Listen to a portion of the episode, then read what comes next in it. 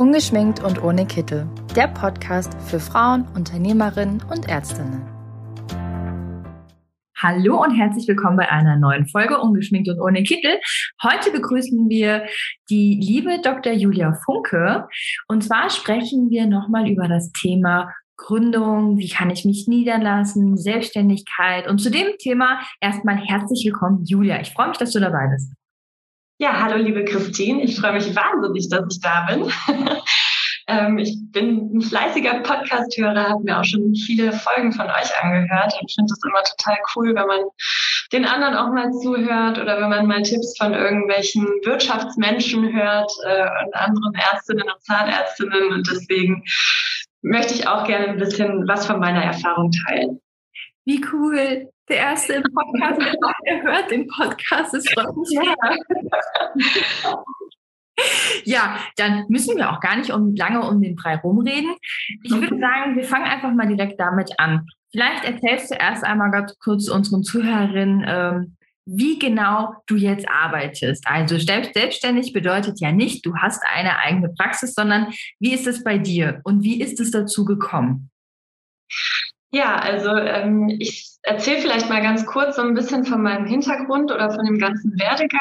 Ähm, ich habe damals in Münster studiert, komme eigentlich aus Niedersachsen, aus dem hohen Norden. Und ähm, dann habe ich erstmal nach dem Studium zahnärztlich gearbeitet. Das hat mir auch viel Spaß gemacht in der ländlichen Praxis. Habe aber immer so ein bisschen mit, mit dem einen Auge auf das Thema Kieferorthopädie geschielt. Mhm. Und ähm, ja, nach gut anderthalb Jahren habe ich dann irgendwann gedacht, Mensch, ich probiere das doch mal, nochmal in eine kieferorthopädische Praxis zu gehen und vielleicht die Weiterbildung zu machen und die Fachzahnarztausbildung auch zu machen. Ähm, wobei man ja weiß, dass da das Nadelöhr so ein bisschen die Klinikstelle ist und dass es gar nicht so einfach mitunter ist, ähm, diese Fahrradsausbildung auch komplett durchzuziehen ja. und durchzuführen, weil diese Stellen einfach so wahnsinnig begehrt sind. Und ja, ja gut. Ähm, du hast es dennoch geschafft. Ich habe es dann letzten Endes tatsächlich geschafft. Ähm, bin in Köln zur Weiterbildung gewesen mhm. ähm, und das tatsächlich auch in der Praxis, wo ich jetzt mich mit niedergelassen habe. Sprich also, um deine Frage zu beantworten, ich habe nicht meine eigene kleine Praxis, ähm, sondern bin in einer Gemeinschaftspraxis niedergelassen. Wir sind insgesamt drei Ärzte. Davon sind zwei ähm, ja, die Inhaber der Gemeinschaftspraxis sozusagen, also ein Partner und ich. Und eine weitere Zahnärztin ist angestellt. Okay. Und dann haben wir ein relativ großes Team von Helferinnen und Zahntechnikerinnen, Zahntechnikern. und ähm, genau, dadurch, dass ich die Praxis damals schon kannte, äh, wusste ich ja so ein bisschen, was auf mich zukommt. Ähm, wurde eben dann Anfang des Jahres gefragt, ob ich nicht Lust habe, mit einzusteigen, weil eine andere Kollegin ausgeschieden war. Und ähm, ja, dann geht es natürlich so ein bisschen äh, auch darum, wie, wie, stellt man sich das vor, ähm, zu wie viel Prozent ist der eine und der andere beteiligt und ähm, was passiert eventuell mal, wenn der ältere Partner auch mal ausscheidet aus der Praxis. Da muss man sich ja um einige Dinge schon mal so Gedanken machen. Ähm, deswegen spricht man da ganz viel. Und das ist am Anfang relativ viel so für einen, der gar nicht so wirklich viel davon versteht. Ja. Ähm, und deswegen musste man sich da schon auch gut beraten lassen und sich so ein bisschen Hilfe holen. Wo hast du dir die Hilfe geholt? Also klar, man kann googeln, aber ich nehme mal fast an, äh, der, der mit dir Inhaber ist, mhm. wird ja wahrscheinlich die Praxis gehabt haben und du bist dann mit eingestiegen. Und der genau. hatte dann natürlich auch schon einige Erfahrungen. Aber wie ist das dann so mit Hilfe von außen? Also war das easy für euch? Und wie, also es gibt, für mich sind jetzt tausend Fragen. Wie ist das finanziell? Ja. Wie ist das rechtlich? Wie ist das Steuer? Also das sind ja hunderte Sachen. Habt ihr da einfach gut Hilfe von außen bekommen? Genau, also ähm, es ist ja so, dass man ähm, sich untereinander schon privat ganz gut kennt, aber ich war eben immer die Angestellte dort. Und das ist auch nochmal so eine Sache, ähm, wenn man dann auf einmal mit eingestiegen ist, dann äh, ist man ja irgendwie auf einem etwas anderen Level, sag ich mal, ähm, verpartnert. Und ähm, ich glaube, wenn man gerade so eine Situation hat und das versucht, irgendwie alles privat durchzudiskutieren, das kann schon mal zu Konflikten führen. Ähm, und deswegen, sage ich mal, hatte, hatte er seinen Steuerberater, Schrägstrich Anwalt und ich auch meinen eigenen Steuerberater, Schrägstrich Anwalt. Und dann gab es schon sowas wie Verhandlungen, sage ich mal, ähm, die dann mehr über die Berater gegangen sind, ähm, wo man dann aber eben einen schönen, einen schönen Vertrag am Ende aufgesetzt hat und das muss ich sagen, kann ich auch jedem nur raten. Das äh, haben ja auch viele im privaten Umfeld nochmal gesagt, unter anderem meine Eltern, meine Freunde, die vielleicht auch eher in der Wirtschaft ansässig sind. Egal wie gut ihr euch jetzt versteht in diesem Moment, ähm, mach einen Vertrag, der wasserdicht ist. Und das kann sein, dass man wünscht es sich ja nicht, um Gottes Willen, ne? aber es ist wie, glaube ich, in so einer Ehe zum Beispiel. Ähm, man ist vielleicht, ja, man, man verbringt wahnsinnig viel Zeit miteinander mhm. und äh, idealerweise läuft das gut. Aber wenn es halt mal nicht so läuft, dann ähm, ist es ganz gut, wenn man schon vorab geklärt hat, was passiert, wenn. Ja. und ja, ähm, wichtig. Genau das ist einfach, glaube ich, wahnsinnig wichtig und deswegen ist es auch ähm, dann glaube ich ganz gut, wenn man im Zweifel mal ein bisschen Geld auch in die Hand nimmt und, und sich da gescheit beraten lässt. Ja. Finde ich wirklich wichtig. Auch den Punkt, dass man sich das traut. Also man hat ja oftmals dann, man versteht sich wirklich super gut, wie du eben auch schon gesagt hast. Und dann kann ja auch eventuell, ähm, das hört sich ja jetzt bei dir nicht so an, aber ich kann mir das gut vorstellen, dass es bei anderen vielleicht so ist, dann so, ja komm, wir machen das jetzt einfach mal, wir machen das so und so. Nee, nee, wir brauchen schon keinen Vertrag. Das ja, genau. Und meistens ist man zum Beispiel, ich bin dann immer so, dann sage ich so, hm, okay, ich vertraue dir, ist schon in Ordnung. Ja. Und das jedes Mal fällt man damit auf die Nase. Genau, ganz genau. Einfach, bevor man quasi schon Unternehmerin ist, als Unternehmerin positionieren und sagen, nein, wir machen einen Vertrag, ich bin jetzt hier mit drin, das ist eine Riesenverantwortung. Und dann wird unterschrieben und fertig. Also von daher ganz wichtig und auch ähm, cool, wie ihr das geregelt habt. Das ist ja jetzt, also es gibt ja dann einmal so zwei Themen, wenn eine, äh, wenn eine Zahnärztin hier Kieferorthopädin sich einfach selbstständig machen möchte, entweder ich gründe meine eigene Praxis oder ich gehe womit zu. Und man macht eine Gemeinschaftspraxis. War das für dich ähm, jetzt ohne, dass das gemein klingt oder sonstiges, aber ist es ein bisschen leichter, sich mit da reinzubringen? Oder hättest du auch manchmal so den Gedanken und jetzt auch nicht irgendwie gegenüber deiner jetzigen Praxis, dass du gedacht hast, so, so komplett meins wäre auch cool? Ja, ähm, ja, da macht man sich tatsächlich wahnsinnig viele Gedanken drüber.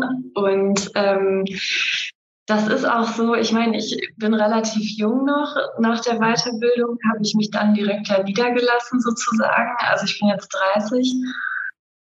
Gut, manche Zahnärztinnen äh, haben dann schon lange gearbeitet und dann ist das so das Standardalter. Aber für eine Kieferorthopädin eben oder Oralchirurgin, was auch immer, nach der Fachzahnarztausbildung wollen dann manche auch vielleicht noch mal ein bisschen Erfahrung sammeln im Angestelltenverhältnis. Gerade Frauen vielleicht sagen auch, ich möchte erstmal angestellt sein und Kinder kriegen, ein bisschen äh, den Mutterschutzlohn und was es da alles gibt und genau. Lohnfortzahlung, dass das mal schwanger ist, einstreichen, was ich auch total gut verstehen kann, wenn das irgendwie die Familienplanung so dahingehend ähm, beeinflussen würde. Aber für mich ja, war das jetzt eben so eine, so eine Chance, die ich irgendwie äh, dann auch nicht vertun wollte. Und bei mir kommt noch oben drauf, ähm, ich bin in der großen Stadt in Köln mhm. und ähm, da ist jetzt natürlich die Konkurrenzsituation nicht gerade so wie auf dem Land. Muss ja. man ja mal ganz klar sagen. Ne? Wenn ich aufs Land gehen würde, dann wäre es eine andere Geschichte. Ja. Da könnte man wahrscheinlich sagen, gut, ich, ich überlege mir jetzt was richtig Cooles und, und ziehe da komplett meinen eigenen Stiefel auf. Mhm. Das kann man bestimmt in der Stadt auch machen, so ist jetzt nicht. Aber ich glaube, um erstmal ähm, auf Fuß zu fassen und sich ein bisschen in Sicherheit zu wiegen, und da bin ich auf jeden Fall so ein bisschen auch der Mensch, muss ich ganz ehrlich sagen, ähm, ist es dann schon nicht blöd, in so eine bestehende Praxis einzusteigen, äh, wo man weiß, man hat die Patienten, man hat so ein bisschen den Durchsatz, man hat auch schon Einnahmen. Wenn man eine Einzelpraxis neu gründet, hat man ja erstmal einen Wahnsinnsberg an Kosten hm. äh, und erstmal wenig Einnahmen, hm. weil man erstmal noch keine Patienten hat. Ja, klar. Also woher auch? Die muss man sich dann erstmal langsam erarbeiten. Und das, ich meine, das kann man alles überleben. Das ist ja nicht das Thema. Das muss man alles einfach mit einkalkulieren dann. Ähm, und irgendwann hat man dann ja auch sich seine Patienten, sage ich mal, erarbeitet. Aber wenn man in so eine bestehende Praxis mit reingeht, dann ist einfach der Cashflow von vornherein da und dann kann man so ein bisschen, sage ich mal, sicherer auch planen, wie kann ich hier jetzt meinen Kredit abbezahlen und so weiter. Und ähm, das gibt einem dann schon ein ganz gutes Gefühl, sage ich mal, wenn die Patienten schon da sind. Ich glaube, es und vor allem auch das Personal. Ja, also erstmal Personal finden in der jetzigen Zeit. Das ist mhm. ja kaum denkbar, dass man da ein ganzes Team zusammenbekommt, wenn man jetzt gerade neu gründet, wenn man die nicht durch ja. Zufall einfach schon kennt. Also Riesenthema. Wie war das dann ähm, für dich? Ich meine, du bist ja natürlich von der einen in die anderen Rolle innerhalb der Praxis gegangen und auf einmal warst du Führungskraft. Wie war ja. das für dich? Also wie hat das Team das aufgenommen und wie war das für dich? Ähm, also das Team, das war total süß. Die haben sich erstmal total gefreut, dass ich wiederkomme, weil ich ja erstmal auch eine Zeit gar nicht da war. Ähm, aber ja, also die haben schon mich gefreut und am Anfang war es aber trotzdem so ein bisschen okay, so ein bisschen antesten auch nochmal, yeah. ne? nochmal wieder neu abtasten, sage ich ja. mal. Also ähm, dadurch, dass man jetzt auch wirklich in der Entscheidungsposition ist und dass Dinge auch mit mir direkt abgeklärt werden müssen und nicht erstmal der andere noch gefragt werden muss und so weiter. Ähm, das war für die, glaube ich, auch erstmal eine ungewohnte Situation. Mhm. Ähm, aber tatsächlich, wir wechseln uns zum Beispiel auch mit Urlaub dann ab oder so. Und wenn dann natürlich was ist, dann ist ja schon prädestiniert, dann muss das mit mir jetzt geklärt werden. Ja. Und ähm, ja, dann war es tatsächlich so, ich glaube im ersten oder zweiten Monat, äh, dass eine Mitarbeiterin mir die Kündigung hingelegt hat. Oh. So, und dann denkt man natürlich, oh Gott, warum? Ja. Wegen mir. Ne? Obwohl ich weiß, natürlich nicht wegen mir, sie ist einfach woanders hingezogen. Aber das sind dann so Sachen, da muss man auch selber irgendwie sich dann emotional mal drauf einstellen, dass sowas ja mal passieren kann. Ja. Ähm, und ja, dann spricht man irgendwie doch auch nochmal auf einer anderen Ebene mit den Mitarbeitern. Mhm. Also man hält das Verhältnis oder ich versuche das Verhältnis schon freundschaftlich zu halten, das ist ja ganz klar. Ähm, aber wenn es drauf ankommt, muss man dann einfach irgendwie auch mal einfach die Chefin sein, ja. Fällt dir das leicht? Also jetzt so vom Typ her, wie ich dich jetzt gerade so kennenlerne, würde ich denken, ja, das kriegst du easy hin. Ist das so? Doch, also ich krieg's easy hin. Ja. So, das würde ich schon sagen. Ähm, aber man denkt natürlich schon über vieles zu Hause noch mal mehr nach, als, als man es früher getan hat, sage ich mal. Ne? Also es ist nicht so, dass es mir früher jetzt egal gewesen wäre, ob da irgendwie eine Mitarbeiterin oder so schlecht drauf ist oder wenn die anderen Zahnärzte schlecht drauf sind oder wie auch immer. Aber jetzt, wo man so ein bisschen selber auch noch mehr verantwortlich ist, ähm, macht man sich da schon viele Gedanken einfach. Und ich denke, das ist auch normal. Ähm, ja. Aber ähm, dann ist es auch wirklich, finde ich, wichtig, dass man in der Freizeit äh, oder wie auch immer im privaten Umfeld ähm, irgendwas hat oder jemanden hat, der einen dann auch mal auf andere Gedanken bringt und sagt, hier komm, du machst es super und jetzt heute Abend gehen wir mal schön was essen oder gehen wir mal hier zum Sport oder was auch immer, ähm, dass man da nicht komplett ja drin, drin sich verrückt macht. Das ist halt auch wichtig. ich glaube, das ist so ein allgemeines Problem von Führungspositionen, dass die oftmals noch lange nach Feierabend, wahrscheinlich noch im Bett, nachdem schon die Zähne geputzt waren, da sitzt und sich denkt, ha, habe ich das jetzt richtig gemacht? War jetzt irgendwas ja. persönlich? Ist das jetzt alles in Ordnung gewesen? Und ich glaube, das ist wirklich, weil man verbringt ja so viel Zeit mit den Leuten. Man sieht, wenn die schlecht drauf sind. Man kriegt Liebeskummergeschichten mit. Man kriegt, also man kriegt ja wirklich alles in der Praxis mit und lernt die Leute auch auf einer ganz anderen Ebene kennen. Und natürlich denkt man sich, und also ich bin ja sowieso ein Mensch, ich nehme alles quasi persönlich. Und ich meine, als Führungskraft, wie schnell nimmt man was wirklich dann persönlich? Ne? Da muss man natürlich auch erstmal dann wirklich so aus diesem Struggle rauskommen und sagen, okay, stopp, das ist nicht meine mhm. persönliche Sache, das hat hier was mhm. mit der Arbeit zu tun. Und ähm, ja, ich kann mir das gut vorstellen. Also ich sehe ja, was wir unsere Zuhörer nicht sehen. Ich sehe ja ein Pferd im Hintergrund. Ich würde jetzt mal darauf tippen, dass du reiten gehst. Genau. Ich sehe ein Poster von einem Pferd. Also da steht jetzt kein Pferd im Flur. Ist es auch so für dich so ein Ausgleich, dass du einfach dann wirklich ganz klar sagst, ich arbeite, ich bin Führungskraft, ich bin hier mit in der Gemeinschaftspraxis, aber abends bin ich einfach die Julia. Ja, auf jeden Fall. Ne? Also das, ähm, da bin ich auch so froh, dass ich dieses Hobby irgendwie schon seit etlichen Jahren habe, dass meine Eltern mich da irgendwie so mit reingenommen haben damals. Ähm, da, also da fühle ich mich auch wirklich privilegiert, muss ich sagen, weil ich habe immer ein Pferd gehabt während des Studiums, während immer während meiner Arbeitszeiten, sage ich mal, ähm, und auch wenn es mal echt stressig ist und wenn man mal länger in der Praxis bleiben muss oder damals im Studium, wenn man noch so viel lernen musste und so weiter. Man kennt das ja, man hat eigentlich für nichts Zeit, aber dieses Pferd ist halt ein Lebewesen und da hat man auch eine Verpflichtung dem gegenüber. Es ist halt so ähnlich wie ein Kind, nur dass es halt nicht ne, den ganzen Tag bespaßt werden muss. Wahrscheinlich. Ähm, aber das, das erdet einen nochmal auf so eine ganz andere Art und Weise. Und äh, wenn man dann da ist und sich darum kümmert, dann äh, ist der Kopf auch nur noch da.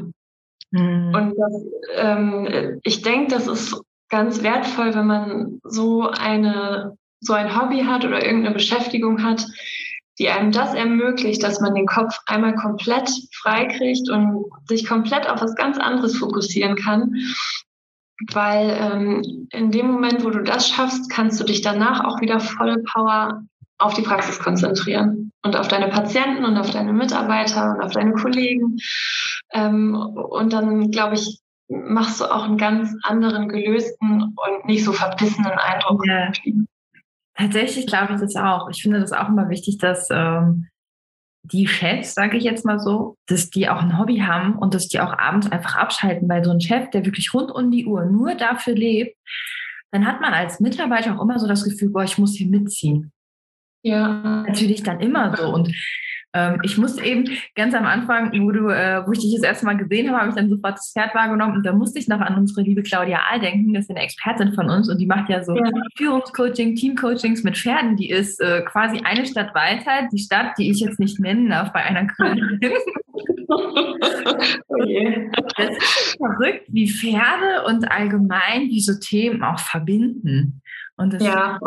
also das finde ich richtig cool. Und ähm, ja, um jetzt wieder zurückzukommen, das war jetzt ein schöner Trift und ich finde, das ist auch einfach super wichtig, auch dass sowas mal gesagt wird, finde ich. Ja. Äh, dass man auch einfach ein Leben haben darf und nicht einfach ja. eine Praxis führt. Ich glaube, viele haben auch einfach Angst, wenn die nicht rund um die Uhr da sind und nicht rund um die Uhr machen und tun, ähm, dass die Praxis dann einfach nicht erfolgreich wird. Wie hast du das? Wie fühlst du dich so als Führungskraft? Ist das für dich ähm, also wolltest du das schon immer? War das für dich klar, ich möchte Führungskraft werden? Ähm, nee, also ich muss sagen, ich, da habe ich mir immer nie so wirklich viele Gedanken drüber gemacht, so ja. muss ich jetzt Führungskraft werden. Aber ich glaube, ähm, ich bin schon das hört sich jetzt total blöd an, aber ich glaube, ich bin schon eine geborene Führungskraft irgendwie. Also ich bin zum Beispiel die älteste von vier Geschwistern. Ja. Äh, war irgendwie immer Klassensprecherin und also so Kleinigkeiten. ähm, man merkt es ja auch, wenn man im Freundeskreis mal was in die Hand nimmt. Ähm, keine Ahnung, oder auch bei der Arbeit, wenn man als Angestellte immer die Ansprechpartnerin für viele Leute war, dann merkt man ja irgendwie schon, ob man so für andere zugänglich ist und ob die sich auch von einem führen lassen wollen. Ähm, oder ob man immer nur derjenige ist, der ja so in der zweiten Reihe sitzt und lieber eine Ansage braucht und ja. wissen muss, was muss ich jetzt machen. Und so, klar, manchmal hilft mir das auch total, wenn mir jemand sagt, was ich, was ich jetzt beachten muss oder nicht. Ähm, aber ich glaube, so, ohne jetzt überheblich klingen zu wollen, habe ich so eine ganz gute Art, ähm, auf Menschen einzugehen, den Sachen zu erklären, auch Patienten Sachen zu erklären. Ähm, ja, und insofern habe ich mir das dann in meinen Überlegungen in diese Praxis mit einzusteigen natürlich auch mehrfach überlegt. Bin ich eigentlich eine gute Führungskraft? Kann ich das überhaupt? Ähm, aber doch bin ich. Du bist zufrieden. Und so wie ja. wirklich die geborene Führungskraft. Ähm, also ich finde auch, das ist eine wichtige Frage, die man sich stellen sollte. Also wir haben tatsächlich hier und da, haben schon mal welche geschrieben, die sich dann mal so getraut haben, hm, ich überlege, ob ich vielleicht irgendwo mit reingehe, ob ich vielleicht Chefin werde, ob ich vielleicht meine eigene Praxis mache. Und dann, dann ist auch manchmal so die Frage, man muss es doch auch selber so ein bisschen einschätzen können. Also kann ich das? Habe ich Bock da drauf und bin ich es auch einfach? Also, wie du schon eben sagtest, es gibt bestimmt auch welche, die nicht so prädestiniert dafür sind. Und im Umkehrschluss gibt es auch einfach welche, die perfekt in diese Rolle reinpassen. Ja. Und deswegen auch eine ganz, ganz wichtige Überlegung, bin ich eine Führungskraft, weil es gehört dazu und man muss es tun. Man muss Kündigungen entgegennehmen, man muss vielleicht Kündigungen aussprechen, man muss sich um alle kümmern, man muss immer da sein. Es ist auch nicht leicht. Also das muss man auch mal ganz klar sagen. Es ist cool, wenn man Head-Off ist und wenn man vorne am Praxisschild ist. Ja. Aber es ist auch riese Riesenverantwortung. Ja, das ist halt nicht das Einzige, ne? Das muss man schon wissen. Ich denke, das wissen wahrscheinlich auch die meisten, aber und das, ich finde, es kommt dann auch noch mal so ein bisschen drauf an, was man so für ein Umfeld hat. Hm. Ähm, man sagt das ja auch immer so, man, man ist so der Durchschnitt aus den fünf Personen, die einen irgendwie umgeben oder mit denen man die meiste Zeit verbringt. Ähm, ja, und tatsächlich ähm, es ist irgendwie mein Freund auch selbstständig und meine Eltern mhm. haben eine eigene Firma, zwar alle im Wirtschaftsbereich irgendwie, ähm, aber auch tatsächlich in dieser Reiterszene sind auch viele äh, sehr ja, Menschen, sage ich mal, mit Führungsqualität, so, weil man so ein Pferd ja auch irgendwo führen muss. Ja. Ähm, und insofern glaube ich, dass mich das auch einfach geprägt hat. Hm. Ich glaube, das spornt einen auch so ein bisschen an. Ja. Also ich kenne den auch und ich, äh, man sieht es auch ganz häufig so, wenn man so Leute kennenlernt und dann so die Freunde kennenlernt, denkt man sich immer, oh, das passt. Ja. Aber also immer positiv gemeint. Und ja, ja ich finde es ich finde es auch immer ganz spannend und tatsächlich, äh, ich also ich komme vom Dorf, das heißt, ich kenne auch diverse Reitställe und ganz viele Leute, die reiten. Und komischerweise, also ich möchte jetzt hier keine Mutmaßung in einem Podcast äh, stellen, aber meine Mutmaßung wäre, dass tatsächlich sehr viele, die ein Pferd besitzen, in Führungspositionen sind. Ja. Es gibt Statistiken, ich kann das vielleicht mal raussuchen, aber vom Gefühl her habe ich das schon manchmal, das ist auch diese Zielstrebigkeit und auch dieses Fühlen, wie du ja. das schon gesagt hast. Also ähm, ja, ist auf jeden Fall auch ein interessantes Thema. Ja. Damit wir auch, ich glaube, wir könnten noch fünf weitere Themen ansteuern, aber damit wir auch ein bisschen zum Ende kommen, was würdest du einer Kollegin sagen, die vor dir steht und sagt, ich weiß nicht so genau, wo mein Weg hinführt. Ich bin auch so ein bisschen am Überlegen, was würdest du mir raten? Also was würdest du quasi dir vor zehn Jahren sagen? Hm. Also ich würde ihr auf jeden Fall sagen, also du meinst, wenn sie noch im Studium ist, ne? Ja, sagen wir so Studium, Ende Studium und Anfang an Berlin. Genau. Mhm. Also ich würde ihr sagen, fang auf jeden Fall erstmal an zu arbeiten. Geh irgendwo hin, mach deine Assistenzzeit und geh dahin, äh, wo du erstmal was lernen kannst. Und nimm es im Zweifel auch in Kauf, dass du am Anfang noch nicht so viel Geld verdienst, aber dass du einen Chef hast, der auch Wert drauf legt, dass er dir was beibringt. Mhm. Und dass du selber auch ja durch, durch deine Arbeit viel dazulernen kannst erstmal, weil dann im Studium lernt man zwar alles theoretisch und man macht auch ein bisschen was, aber man hat ja noch gar keine Idee davon, was eigentlich in der Praxis wirklich passiert. Ja. Und ähm, dann kommt man ja relativ schnell dahinter, was liegt einem, was liegt einem vielleicht nicht so gut.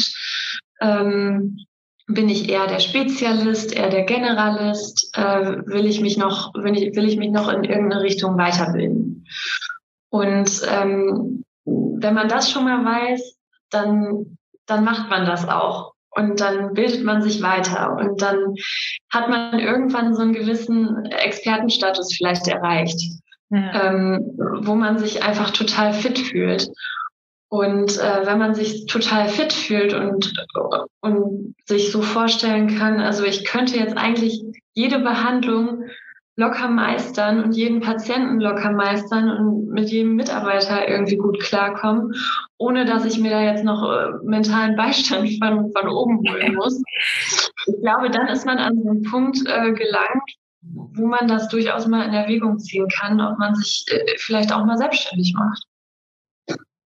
Ich ja. finde den, den ersten Tipp, den du gesagt hast, dass man vielleicht auch erstmal nicht so unbedingt aufs Geld schaut, sondern erstmal dahin geht, wo man was lernen kann, den finde ich super wertvoll.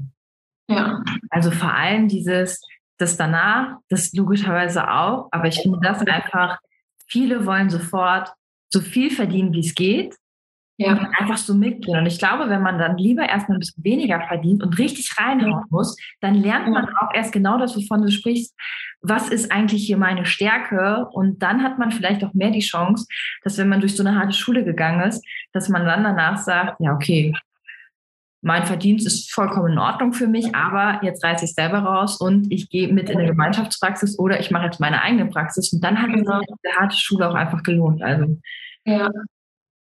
Also das ist ja letzten Endes wie in allen Le Lebensbereichen, sage ich immer, die Basis muss einfach stimmen. Ja, total. Und wenn die Basis stimmt, also wenn man sich echt ne, den Hintern ein bisschen aufgerissen hat am Anfang, ähm, dann kann einen später auch nicht mehr ganz so viel erschüttern, sage ich jetzt mal. Ja. Und dann, dann kommt man mit den meisten Situationen irgendwie schon klar.